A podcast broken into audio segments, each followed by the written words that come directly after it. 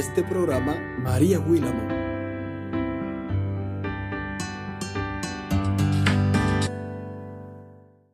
Dios les bendiga, Dios les guarde. Gracias, muchísimas gracias por estar nueva vez con nosotros en otro episodio de nuestro podcast. Y como estamos en febrero y en estos días, eh, todo nos muestra rojo y blanco, peluches y corazones, chocolates y rosas, pues, porque estamos en esta época del amor y la amistad, he querido traer este tema de expectativas versus realidad, mejores amigos o mejores amigas.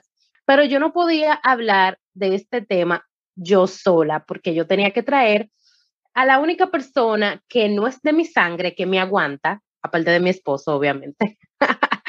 y que ha estado conmigo desde que tengo uso de razón y que la conozco y que considero que es mi hermana, mi mejor amiga, y ella es Dileni Calcaño. Adelante, Dileni. Gracias, muchas gracias. Dios les bendiga a todos los que escuchan este podcast. Me siento muy honrada de pertenecer nuevamente a otro episodio. Y como decía María Esther, este mes celebramos lo que es el amor y la amistad y aquí estoy para conversar un poco con ella acerca de nuestra experiencia a través de tantos años, ¿verdad? Que hemos sido amigas y hermanas en Cristo. Amén, así mismo es. Y justamente por este tema de, de lo que es em, la amistad o ser mejores amigos, siempre las personas tienen como un concepto em, extraño de lo que es una mejor amistad o una buena amistad. Que con los años hemos podido ver que realmente no tiene que ser así, como, como se pinta en, en las redes sociales o quizás no como se pinta eh, por ahí esos, esos espejismos de cómo debería ser una verdadera amistad o una, unos verdaderos mejores amigos, entre comillas, porque se atribuyen como ciertos em, factores o especificaciones muy estrictas de cómo debe de ser un mejor amigo, cosa que no tiene que ser así. Para llevar una buena amistad, obviamente las personas tienen que llevarse bien y estar em, de acuerdo, o sea, porque como dice la Biblia, no pudieran andar dos si no estuvieran de acuerdo, claro, pero no es que como lo pintan en, por ahí que los mejores amigos tienen que cumplir con cierto estándar para poder ser mejores amigos. Y por eso queremos hablar un poquito de eso. Entonces, Dileni, ¿cuál podría ser un mito de una de unos mejores amigos? Bueno, yo creo que uno de los eh, más importantes, por así decirlo, es el pensar que se tiene o la creencia de que un amigo o un mejor amigo debe de haber comunicación todos los días y no es así. Y creo también que tiene que ver ya con la madurez, porque quizás uno de niño, cuando uno no tiene tanta, eh, cuando uno no está tan ocupado, cuando quizás uno no trabaja, no estudia, uno no tiene eh, compromisos, sí se puede dar el caso, pero ya cuando uno va creciendo, que se va desarrollando, que forma una familia, que tiene uno o dos trabajos, son cosas que no suceden. Entonces, eh, yo creo que es importante saber que el tener un mejor amigo no, no hace que tú todos los días te comuniques con esa persona. Y no es que está mal, hay personas que pueden hacerlo y está bien, pero el no hacerlo tampoco quiere decir que está mal. No sé si yo me doy a entender. Claro, porque ciertamente no estamos diciendo que lo que, o sea, de cómo nosotras llevamos nuestra amistad, tiene que ser como todo el mundo lleve su amistad, obviamente no. Pero eh, con el paso del tiempo, tú te das cuenta que cada quien tiene, va asumiendo responsabilidades y que cada quien va teniendo una distribución de su tiempo diferente a la que tú tienes. Entonces, tú no puedes, porque es tu mejor amiga, querer que por ejemplo, si yo tengo, por ejemplo, toda la mañana libre, en un hipotético caso, mi mejor amiga esté toda la mañana conversando conmigo porque yo tengo toda la mañana libre, sabiendo yo que mi mejor amiga tiene un compromiso, está trabajando o lo que sea y no puede estar hablando conmigo. Es lo mismo que pasa cuando, por ejemplo, se, eh, hacemos un chat, estamos chateando y yo te envío un mensaje y tú no me lo respondes de una vez. O sea, yo no puedo ya como que quitarte de, de, de la categoría mejores amigos porque tú no me respondiste un mensaje en el mismo momento que yo te lo envié, porque todo el mundo tiene sus ocupaciones y, y, tiene sus responsabilidades, como tú dijiste, y es un asunto de madurez. O sea, cuando éramos adolescentes, cuando éramos niñas, que no teníamos eh, ningún tipo de responsabilidad más que hacer la tarea y arreglar nuestras habitaciones, era muy diferente, pero ahora que somos adultas y tenemos que otros compromisos que se han agregado a nuestra vida, no podemos, por ejemplo, poner carga a nuestras amistades que nosotros mismos no podemos llevar. Es así. Entonces, ahí, ahí es que entra el punto. Y otra de las de los mitos que yo pudiera decir, Dili, es que el tema de verse todos los días. Sí. O salir todos los fines de semana, como era nuestro caso.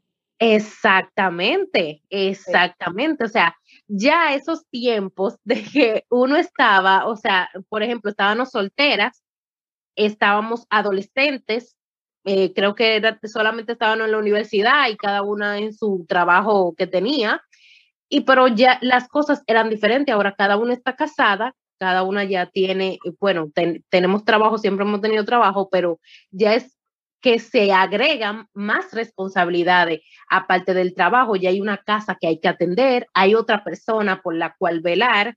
Entonces, no se puede estar como haciendo de que todo lo que uno hacía cuando ya uno estaba soltero o viéndose tan frecuentemente como cuando uno estaba soltero. Sí, yo eh, hablando aquí este tema, yo recordaba que había ocasiones que salíamos un fin de semana y en esa salida ya estábamos planeando la salida del próximo fin de semana. ahora pasan semanas o meses, ahora en nuestro caso, que vives en una ciudad diferente, que no nos vemos, pero el cariño sigue intacto y la comunicación, aunque no es todos los días, pero uno tiene la certeza, uno sabe de que aunque tú no te comuniques todos los días con esa persona, tú sabes que en el momento que tú lo necesites, esa persona está ahí. Y yo creo que esa es la importancia de uno tener un, ya sea un mejor amigo un amigo verdadero. Y esas son cosas que en el transcurso del tiempo uno lo va entendiendo. Exactamente, exactamente, Dileni. Y es lo que yo, y es algo que yo iba a comentar, o sea, ya nosotras no vivimos en la misma ciudad como antes. Entonces, que eso sea un obstáculo para que nosotras seguir siendo mejores amigas no sería algo maduro, porque no, no debe ser un tema de amistad de que la persona tenga que, por ejemplo, de ese mito que acabo de decir, de que la persona tenga que verse todos los fines de semana o visitarse frecuentemente para ser mejores amigos. Ahora mismo, pues nosotros tenemos que meses, un mes prácticamente que no nos vemos y puede pasar más de un mes, más de dos meses sin vernos, pero sabemos que somos mejores amigas y estamos ahí.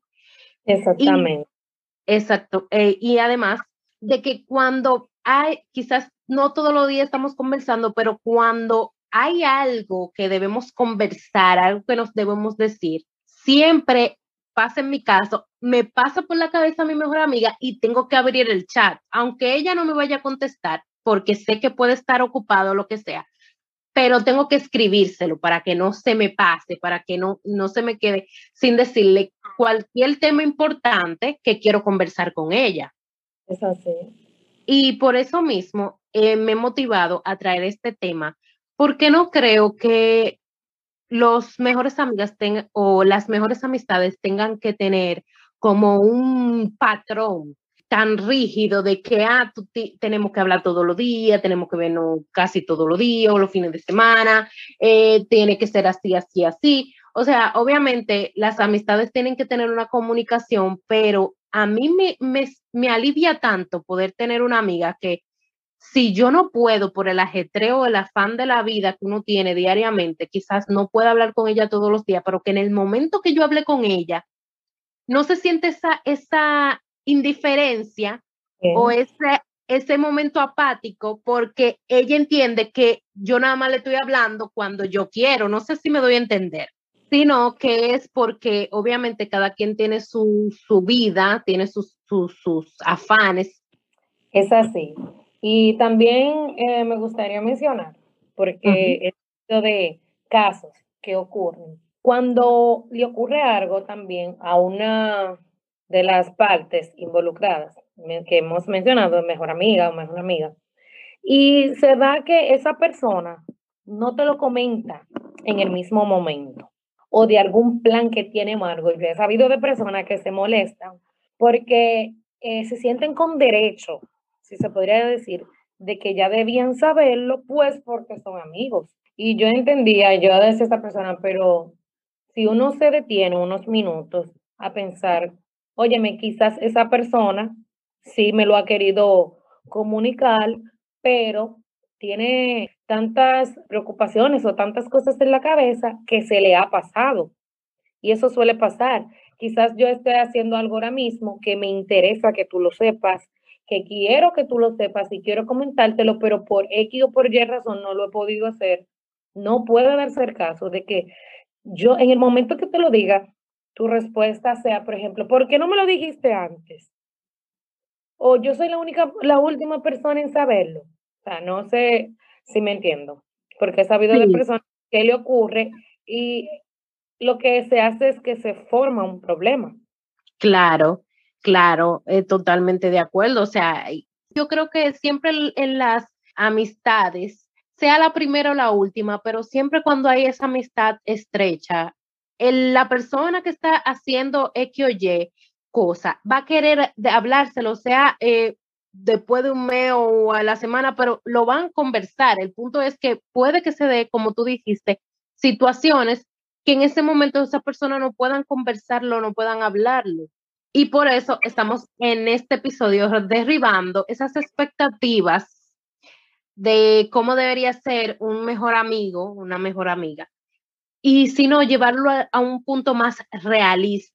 No podemos eh, dañar las relaciones que nosotros vamos forjando y no podemos tampoco ser como piedra de tropiezo, por decirlo así.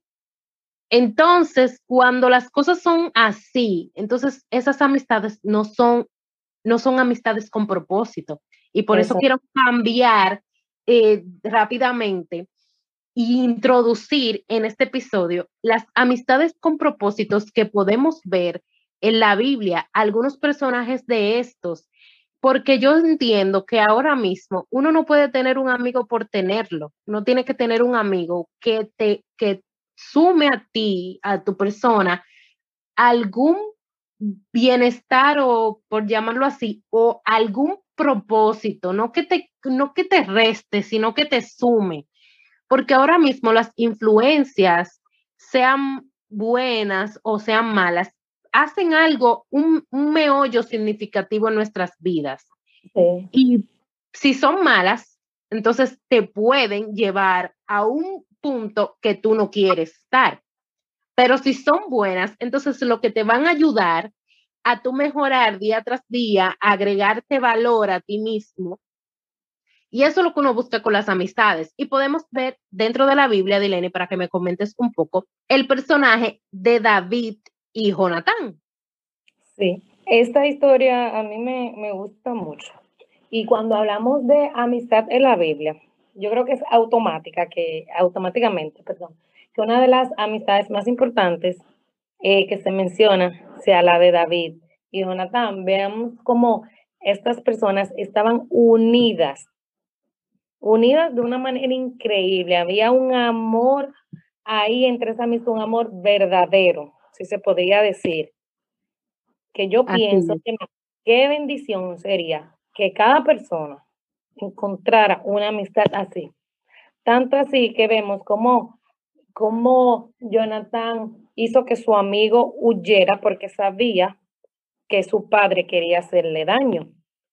Y siempre pienso, óyeme, eh, como decía, es una bendición que uno tenga un amigo que te le aporte a tu vida espiritual. Y eso es lo que se busca, como tú decías, en este tiempo donde hay tantas malas influencias. Uno encontrar una persona leal que te cuide, porque un amigo cuida, un amigo valora, que es lo que yo veo aquí en esta amistad que se menciona en la Biblia y muchas otras que vamos a mencionar ahora mismo. Exacto, y más de lo que me llama la atención, aparte de todo lo que dijiste, es esa amistad incondicional de ellos dos. O sea, no era un tema de que, ay, que porque tú eres fulanito o yo soy fulanito, no, o sea, yo voy a estar contigo, no importa qué. Mira que mi propio padre está detrás de ti y yo te estoy protegiendo, o sea, eso no es de que, cuando me convenga o cuando no me convenga. No, nosotros somos amigos y yo te voy a proteger, no importa qué. Y amistades así, muy pocas muy pocas. Por eso es cierto, como dices, que ojalá Dios permita que cada uno de nosotros tengamos una amistad de, de esa magnitud como lo tuvo David y Jonathan. Y además de ese, hay otro que menciona la Biblia, que este sí es que si eso sí pudiéramos decir que eso fue una amistad con un propósito. Y fue la de Juan y Jesús, el discípulo amado. Cuéntanos sobre eso, Dileni. Es así, es así. Como bien decías, una amistad con propósito.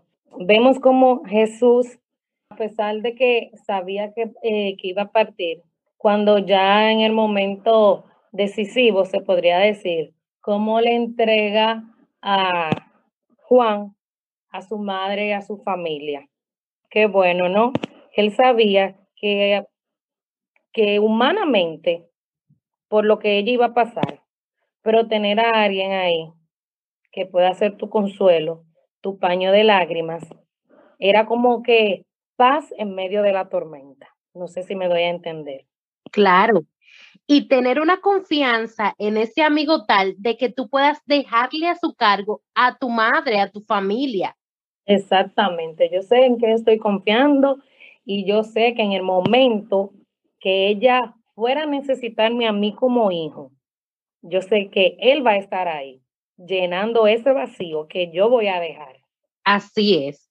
Y ese es el tipo de amistad que nosotros tenemos que cultivar, una amistad de confianza.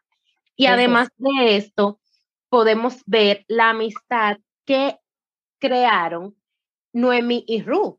Así es. Porque quizás pudieran decir, bueno, Ruth era la nuera de, de Noemí, pero entonces ya se había muerto su esposo, o sea, no había por qué quizás continuar con ese vínculo.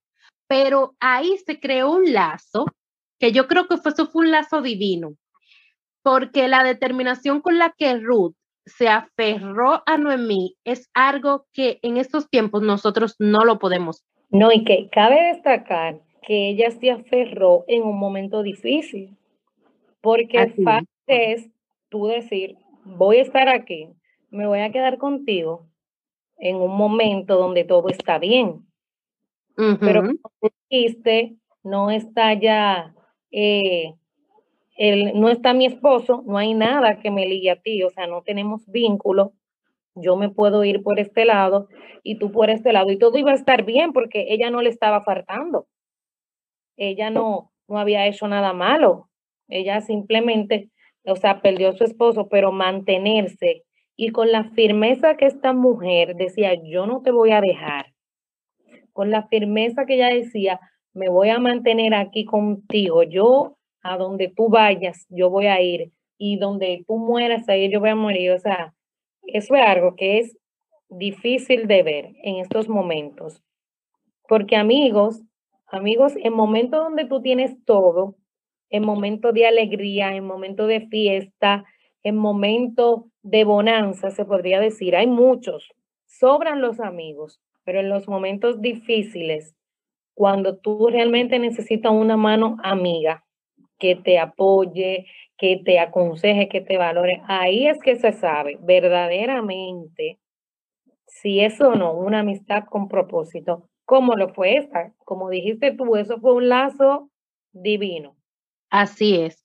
Y yo quiero que con este capítulo que hemos podido estar hablando, yo creo que el motivo principal es llevarnos a reflexión a nosotros mismos y ver nuestro catálogo de amistades, cuáles son las amistades que verdaderamente cumplen ese propósito, que nos, que nos agregan valor, que cumplen con el propósito que realmente Dios quiere con las amistades, que no son amistades vacías, simplemente por decir amistad.